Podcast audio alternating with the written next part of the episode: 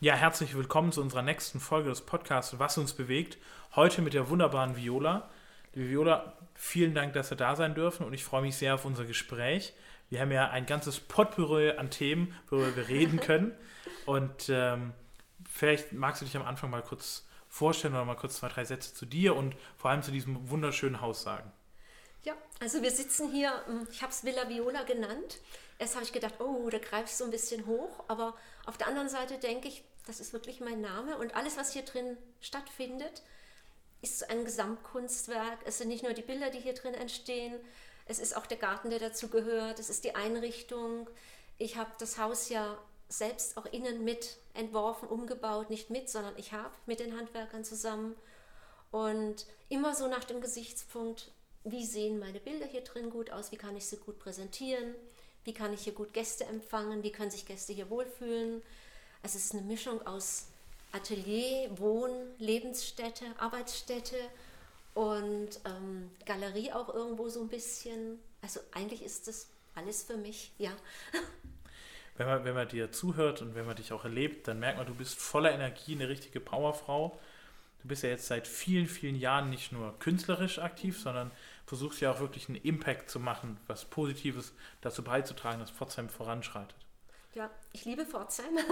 Ich bin immer schon gern hier gewesen. Also ich bin mit 18 Jahren nach Pforzheim gekommen.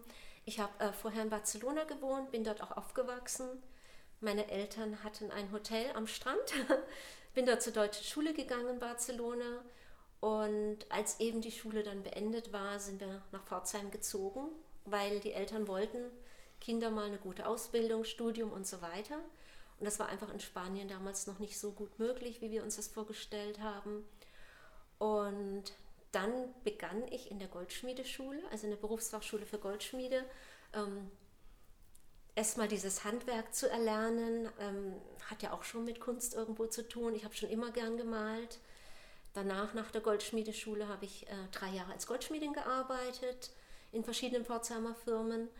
Und dann habe ich mich beworben bei der Mappenprüfung ähm, auf der Fachhochschule für Gestaltung in Pforzheim, Schmuckdesign und bin dort auch gleich angenommen worden. Das heißt, ich muss dazu sagen, ich habe einen Realschulabschluss gemacht in Barcelona und bin über den Sonderparagraphen, also doppelte Punktzahl, Aufnahmeprüfung, ähm, wurde ich zum Studium in Pforzheim zugelassen. Das war natürlich dann so der Beginn für die freie Arbeit. Ich habe während des Studiums schon die ersten Ausstellungen gemacht, damals im Café Art 1988 war das, glaube ich. Genau, 89 habe ich Diplom gemacht und dann nahm das irgendwo seinen Lauf. Also es, es, es lief dann irgendwo. Ich habe immer mehr gemalt, hatte immer mehr Ausstellungen, habe die ersten Bilder verkauft und äh, konnte natürlich noch nicht leben von der Kunst. Hm, habe mich vom Schmuck irgendwann verabschiedet, schweren Herzens, aber ich finde, man muss im Leben Entscheidungen treffen, Prioritäten setzen. Das ist, glaube ich, eine meiner größten Stärken, sich zu entscheiden, was ist wichtig und was nicht. Und dann kann ich mich auch von den Dingen trennen, die unnötig Energie kosten und mich einfach auf das konzentrieren, was ich will. Und ich glaube, das hat mich dann immer so ein bisschen weitergebracht. Ähm, am Anfang habe ich noch auf der Post gejobbt im Pforzheim, dann habe ich Kurse bei der Volkshochschule gegeben, dann habe ich ähm, in der Stadtinformation im Pforzheim gearbeitet, habe die Übersetzungen gemacht, wenn dann eine Guernica-Vertretung kam zum Beispiel oder so. Und ja, und so habe ich mir nebenbei das Geld verdient, neben dem Studium und auch danach. Und ziemlich, was heißt ziemlich schnell, aber ich konnte dann irgendwann von der Kunst tatsächlich leben. Und ich war es auch gewöhnt, mit wenig Geld auszukommen, weil ich wirklich am Anfang, also wir waren so arm, als wir nach Deutschland kamen.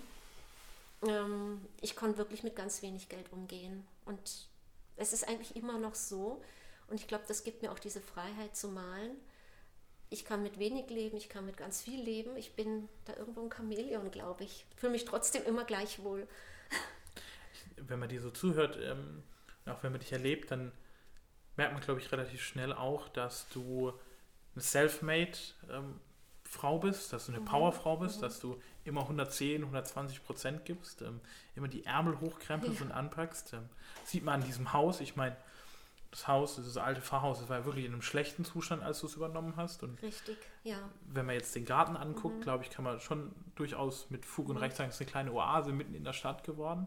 ich glaube, 36 verschiedene Baumarten hast du mittlerweile gepflanzt, ja, genau. richtig im Kopf. Und Genau. es kommen noch ein paar wenige dazu.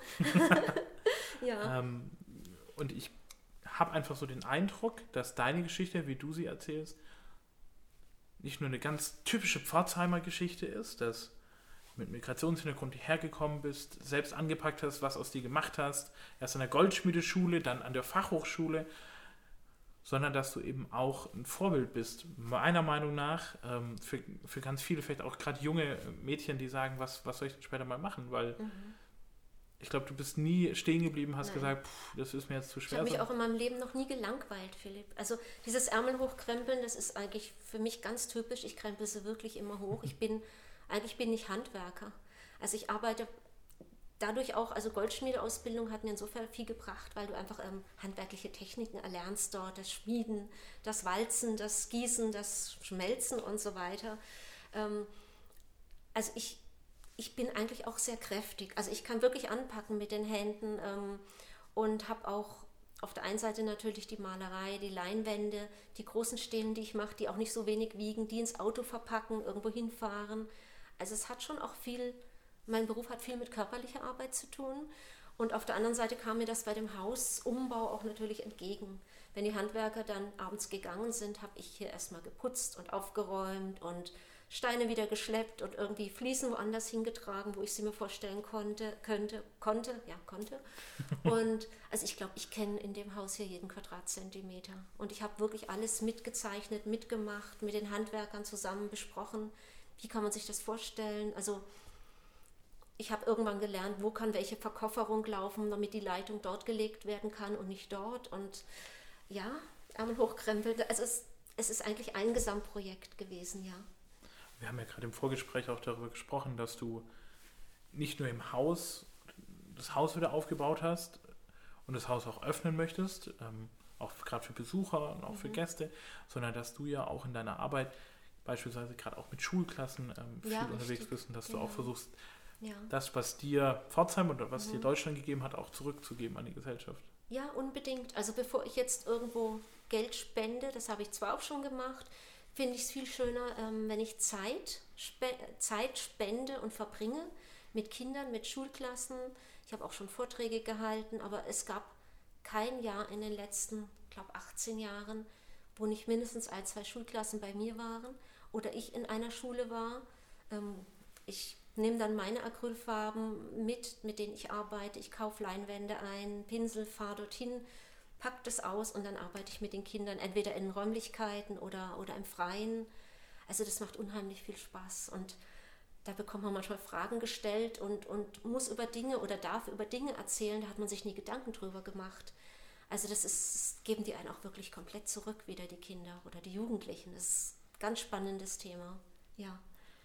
Und ich glaube, gerade das unterscheidet dich meiner Meinung nach erstmal von vielen anderen, dass du wirklich auch versuchst, in die Gesellschaft reinzuwirken, auch in deine Nachbarschaft. Und zweitens, ich habe es anfänglich schon mal gesagt, ich glaube echt, dass du eine dieser positiven Geschichten bist, eine dieser positiven Personen bist, die wir so dringend in unserer Stadt brauchen. Pforzheim wird ja immer oft mies und madig geredet von vielen. Und ich glaube, dass gerade die so Geschichten wie die deine oder die dieses Hauses Mut geben und auch Mut machen, dass Pforzheim eben vielleicht noch die besten Zeiten vor sich hat und nicht hinter sich. Es liegt doch wirklich immer an jedem selbst, wie er rüberkommt, wie er auf andere wirkt.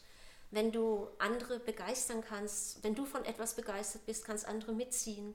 Das ist doch ein viel schöneres Gefühl wie umgekehrt. Irgendwas schlecht reden oder so. Pforzheim ist so eine tolle Stadt. Also jeder, der irgendwo ähm, hier mal früh durch die Straßen läuft oder Richtung Darusweg oder Stadtpark oder Richtung Sedernsplatz, also das atmet man also mit den Augen ein, förmlich, was man da sieht. Ich glaube auch, dass Pforzheim viel positiver sein könnte, wenn die wenn nicht wir Pforzheimer es immer so negativ reden, weil ich glaube, wir haben halt echt Potenzial. Vor allem haben wir ganz tolle Menschen. Wir haben Ja. eine grandiose Hochschule. Ich meine, du bist ja selbst eines der Vorzeige, äh, eine der Vorzeigeabsolventinnen unserer Hochschule. Ähm, und wir haben tolle Menschen, wir haben tolle Unternehmen hier, wir haben eigentlich eine echt starke Region, wir haben wunderschöne Natur, wenn wir an den Nordschwarzwald Richtig, denken. ja, ja. Und- es hat was mit Selbstbewusstsein zu tun vielleicht. Absolut. Warum müssen wir uns immer klein machen? Also das ist natürlich insgesamt eine deutsche Mentalität, sich irgendwie schuldig zu fühlen, klein zu machen. Das habe ich in Spanien damals nicht erlebt, in Barcelona oder das erlebt man auch in Frankreich und Italien nicht. Die haben einen ganz anderen Stolz. Und ähm, da könnten wir uns echt noch eine Scheibe von abschneiden. Deutschland und auch in Pforzheim. Wir haben so eine tolle Vergangenheit hier. Wir haben wunderbare Bauwerke, obwohl viel zerstört wurde. Aber die Dinge, die noch da sind, die, ich will nicht sagen, die machen das alles wett, das kann man nie wieder wettmachen, aber man sollte sich lieber auf die schönen, positiven Sachen konzentrieren. Ich glaube vor allem auch die Ärmel hochkrempeln und sagen, was können wir denn jetzt noch besser machen für die Zukunft, ja. weil wir werden nie an einen Punkt kommen, wo irgendjemand von außen mhm. jetzt sagt, er hilft den Pforzheimern, sondern das müssen wir uns schon selber machen. Und vor allem müssen wir das auch als Aufgabe einer Region verstehen. Ich bin davon überzeugt, wenn es dem Enzkreis gut geht, geht es mhm. der Stadt gut. Und wenn es der Stadt gut geht, geht es dem Enzkreis und der ganzen Region gut. Richtig, ich glaube, ja. deshalb müssen wir endlich anfangen, Hand ja. in Hand zu arbeiten ja. Ähm, und vor allem positiv gestimmt mhm. in die mhm. Zukunft zu schauen. Richtig. Ich meine, du bist ja, wenn du Bilder malst, dann malst du ja meistens auch, weil du also deinen Gefühlen freien Lauf lässt, deinen Gedanken freien Lauf lässt, aber auch nicht, weil du sagst, du weißt nicht, was morgen passiert, sondern weil du ja in einer optimistischen Grundhaltung ja. bist. Weil ich es liebe, auf der Leinwand ähm, Farbkompositionen zusammenzufügen, die mein Herz höher schlagen lassen, die schön sind einfach. Da geht es einfach um, um Schönheit, um Farbe, um, um positiv, ja, um Positives. Ich will einfach den Augen was Schönes bieten, ja. Ich will Schönheit in die Welt bringen, genau. Das war ein sehr schöner Spruch. Du malst ja oft, jetzt habe ich mal eine, eine, Frage, die mich persönlich immer beschäftigt, okay. du malst ja oft ähm, oder eigentlich ausschließlich Frauen. Mhm.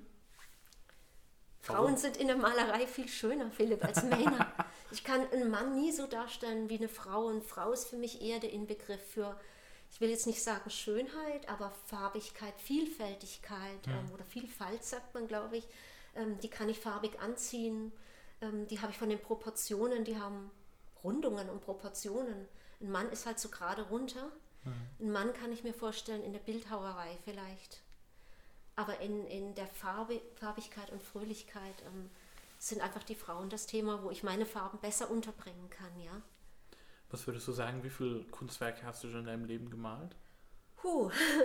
Also so Bilder male ich im Durchschnitt. Das ist witzigerweise fast jedes Jahr gleich, obwohl ich mir das überhaupt nicht vornehme. Immer so 50, 60 Bilder entstehen pro Jahr. Dann etliche Stelen, also Acrylskulpturen, die ich bemale.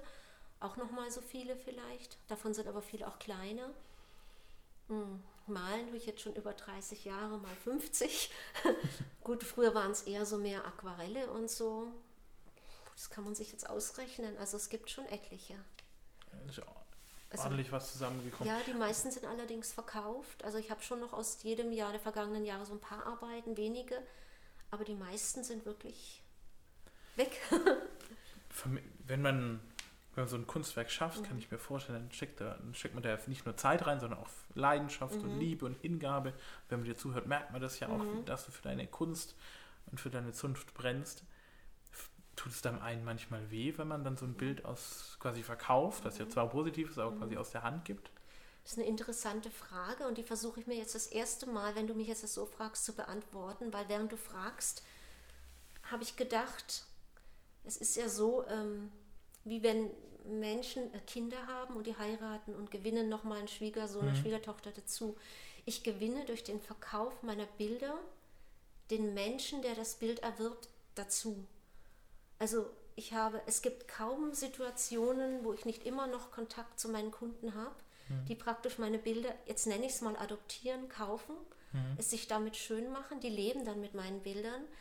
Und ich habe regelmäßig Kontakt zu den Leuten, die mir mal wieder ein Foto schicken, gucken Sie mal, wir haben umdekoriert um Ihr Bild herum oder jetzt haben wir die Blumenvase hingestellt oder wir haben jetzt, unsere Tochter hat das Bild jetzt übernommen oder die kommen auf meine Ausstellungen, sie bringen ihre Kinder mit, irgendwann bringen sie die Enkel mit. Also eigentlich wächst meine Familie mit jedem verkauften Bild an. Und ich weiß auch von fast jedem Bild, wo es hängt. Also es geht ja wirklich, ich habe mit meinen Norwegern Kontakt, die Bilder von mir in Oslo haben. Dann Düsseldorf, Arztpraxis mit 30 Arbeiten und privat. Wir sehen uns dreimal im Jahr, kommen Sie hierher. Ich hatte ja damals im Innenministerium Hannover unter Uwe Schünemann ähm, eine sehr schöne Ausstellung, der ja damals dort auch Innenminister war und habe in Norddeutschland dadurch auch einen großen Freundeskreis und auch ähm, Fankreis, sagen wir mal. Ja, eigentlich, eigentlich gewinne ich durch jedes Bild, was ich verkaufe, noch viel mehr dazu. An Menschen, an Freude, an, ja, die gehen mir nicht verloren, die Bilder. Die leben bei den Menschen weiter, die sie erwerben. Genau. Ich finde das eine ganz bewundernswerte ähm, Sichtweise und Blickweise da, auf die Dinge. Da hast du mich gerade drauf gebracht. Ich habe, während du die Frage stelltest, ist mir das so gekommen und das ist mir das erste Mal eingefallen. Das ist genau so. Das ist schön. Ich meine, du hast es ja gerade angesprochen, wenn du sagst, Kunstwerke in Norwegen, mhm. in Norddeutschland. Du bist ja faktisch auch eine Botschafterin für Pforzheim. Ja, und es waren die auch, also es waren schon sehr viele dieser Menschen hier. Es waren hier auch im Haus schon viele, früher im Atelier über der Enz. Also wir haben schon Events mit Restaurants aus Norddeutschland gemacht, mit der Galeristin aus Norddeutschland, der aus Aschaffenburg kommt re regelmäßig her. Die Kunden, und die sind witzigerweise, um nochmal auf das Thema aufzugreifen, Pforzheim ist schön, die sind alle begeistert von Pforzheim. Und die sehen nicht nur mein Haus und mein Atelier, das hatte ich ja vorher nicht vor zwei, drei Jahren. Die sehen auch Pforzheim als Stadt, die kaufen hier ein. Also das ist ganz interessant, die fahren dann hier rum, fahren, machen eine kleine Schwarzwaldtour, verbinden das übernachten hier. Also Pforzheim ist für die schon ein Begriff. Ich glaube, das ist genau ein Ausdruck von dem Selbstbewusstsein, was wir so dringend wieder brauchen. Ja. Als Region, aber vor allem mhm. auch als Stadt.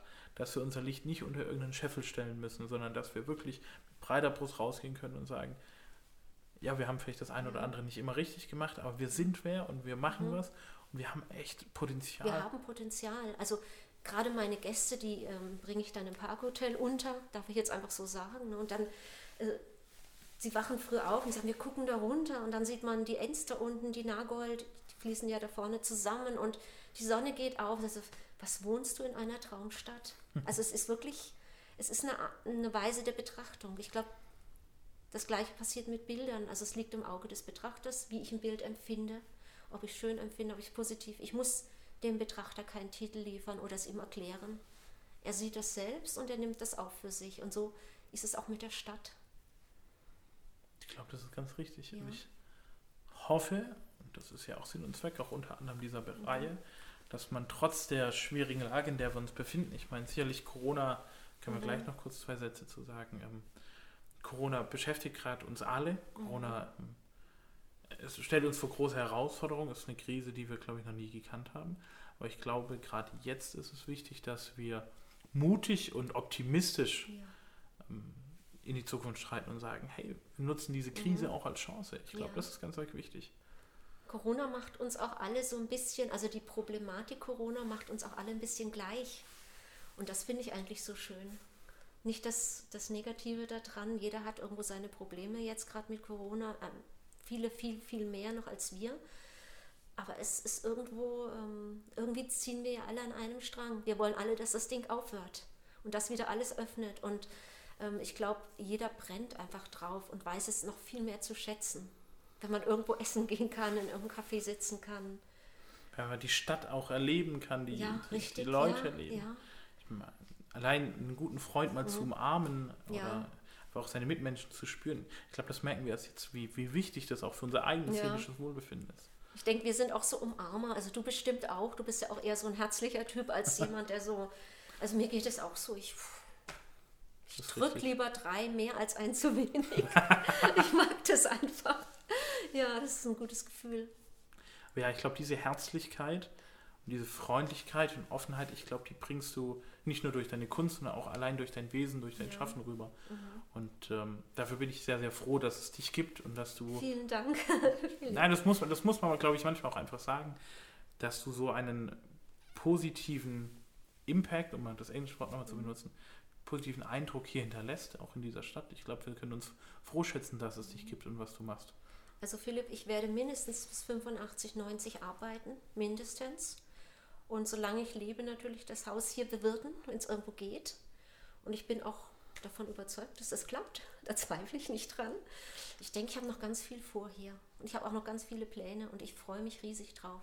Also ich sehe jetzt das sowieso erst nochmal wie ein Anfang. ja, ich, das ist nochmal ein Anfang jetzt mit diesem Haus und gibt unheimlich viel Energie. Ach, das merkt man. Also wenn man neben dir sitzt, dann merkt man, dass du eine richtige Powerfrau bist und dass du echt noch viel vorhast. Und ich freue mich, dich dann in ähm, einigen Jahren immer noch hier werkeln und baldowern äh, zu sehen und äh, zu schauen, wie viele Baumsorten du bis dahin noch entdeckt und gepflanzt hast. Ich denke, ähm, wir werden uns weiter begleiten. Ich werde das natürlich auch mit dir sehr gut beobachten. Und ich glaube, dass wir uns regelmäßig auch in Zukunft sehen werden. Mich würde es freuen. Mich auch, ja. Ich möchte dir auf jeden Fall für die Zukunft weiterhin viel Kraft und Erfolg wünschen.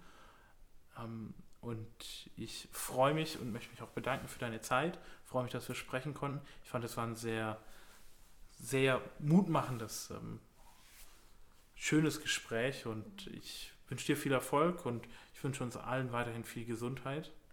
Vielen und Dank. ich ja. hoffe, dass wir uns bald auch mal wieder drücken können. Ja, das holen wir dann alles Das nach. holen wir alles Unbedingt. nach. Also, bis dahin und bis zum nächsten Mal. Tschüss. Bis zum nächsten Mal. Tschüss.